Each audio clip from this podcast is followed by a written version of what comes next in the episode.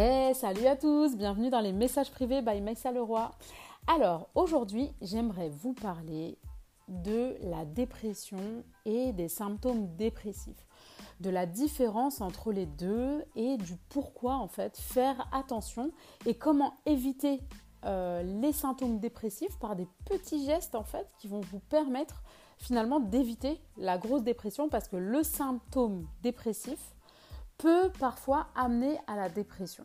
Alors déjà, je veux bien dissocier les deux. Pourquoi? Parce que tout le monde peut être touché par les symptômes dépressifs.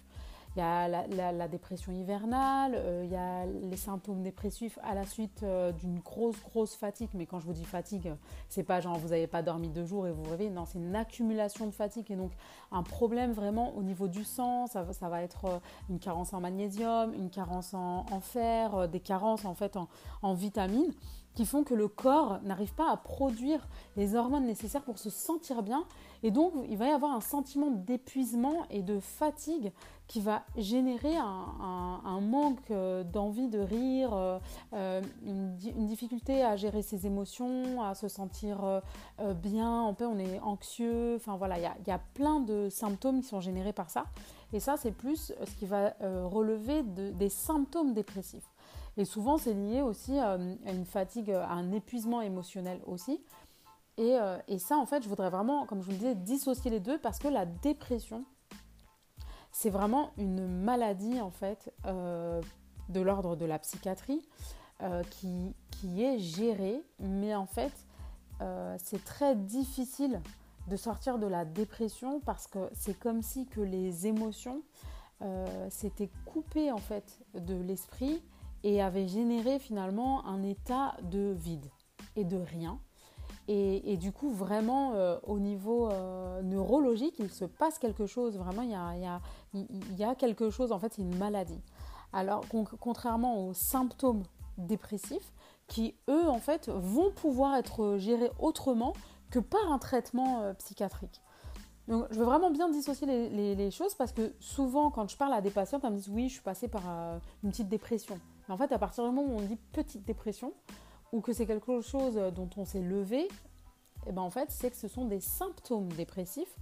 Et à ce moment-là, de bien dissocier les deux, parce que en fait, vous pourriez prendre des médicaments euh, addictifs, accoutumants, alors que vous n'avez que des symptômes dépressifs, et là, ça peut être réglé. Et vous pouvez passer à côté euh, d'un traitement qui ne peut se faire que par euh, le biais d'anxiolytiques, antidépresseurs, etc., qui là sont de l'ordre de la vraie dépression, euh, qui elle, comme je vous le dis, et j'insiste là-dessus, doit être suivie par un psychiatre euh, pour pouvoir justement pallier à ça. Il y a autre chose qu'il faut savoir par rapport à la dépression lourde. Je vous ai déjà parlé dans un de mes podcasts de, des crises d'angoisse, d'accord? Des crises d'angoisse et euh, souvent elles sont liées au fait qu'on n'a pas réparé quelque chose ou guéri quelque chose en soi qui va générer en fait des crises d'angoisse, une angoisse généralisée, euh, etc. Mais en fait, la dépression, c'est l'étape d'après. Mais je vous parle de la lourde dépression. Je ne suis pas encore en train de vous parler du petit état dépressif. La lourde dépression, en fait, et c'est encore l'étape d'après. Ça veut dire que vous avez eu euh, certainement donc, euh, une angoisse généralisée ou des crises d'angoisse à répétition ou, euh, une fatigue ou même un état dépressif répété et récurrent. Et le fait de ne pas avoir écouté finalement le besoin de votre corps, le besoin de votre, de votre, votre besoin en fait tout simplement, ça s'est cumulé au fur et à mesure des années, qui peuvent pousser à une dépression, à la vraie dépression. C'est pour ça qu'il faut vraiment faire attention au fait de ne pas écouter son besoin. Et j'insiste vraiment là-dessus, au fait de ne pas écouter son besoin.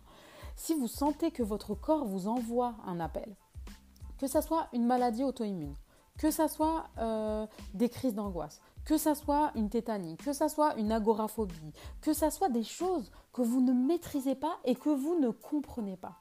Ce sont les signaux de votre corps.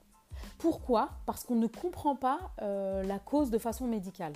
Donc c'est forcément que c'est un lien avec la psychologie, avec votre état, mental en fait, avec votre, votre état de santé mentale.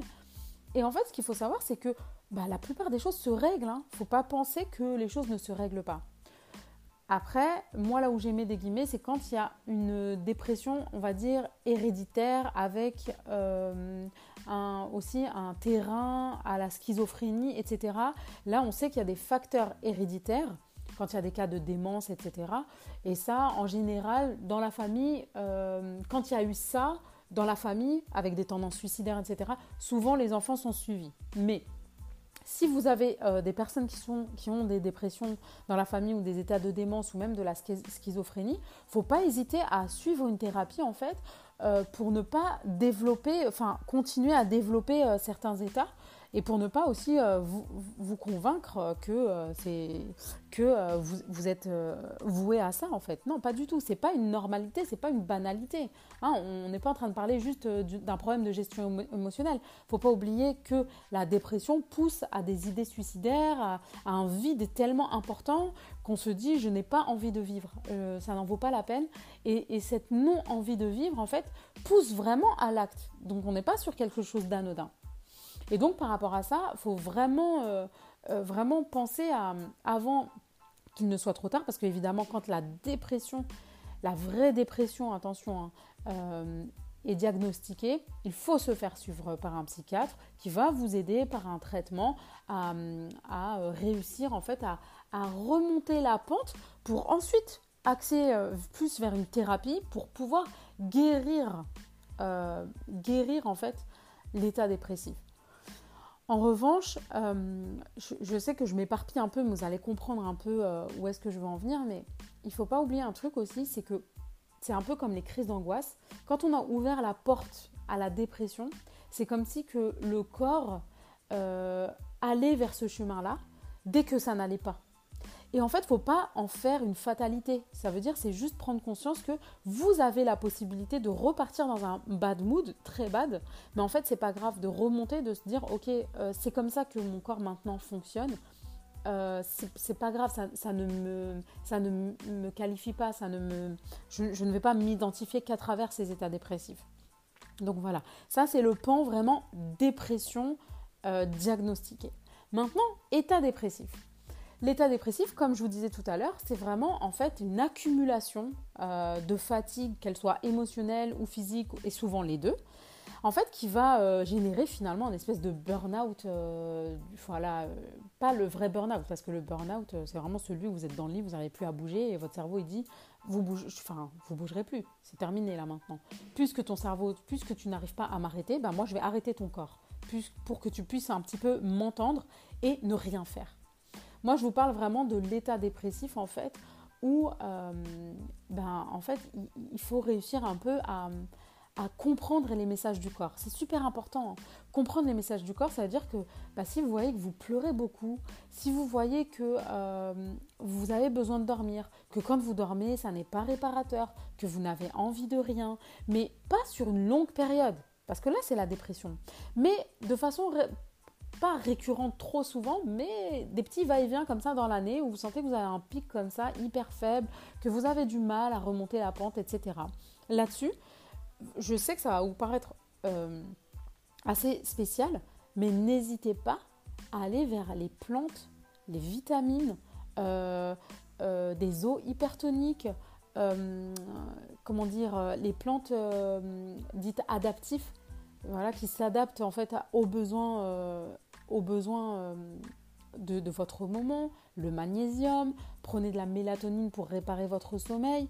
Euh, en fait, toutes ces petites choses-là vont permettre en fait de remonter la pente au niveau énergie pour pouvoir vous donner euh, votre besoin au niveau secondaire, c'est-à-dire hormones, qui va vous permettre en fait de, remonter la pente émotionnelle.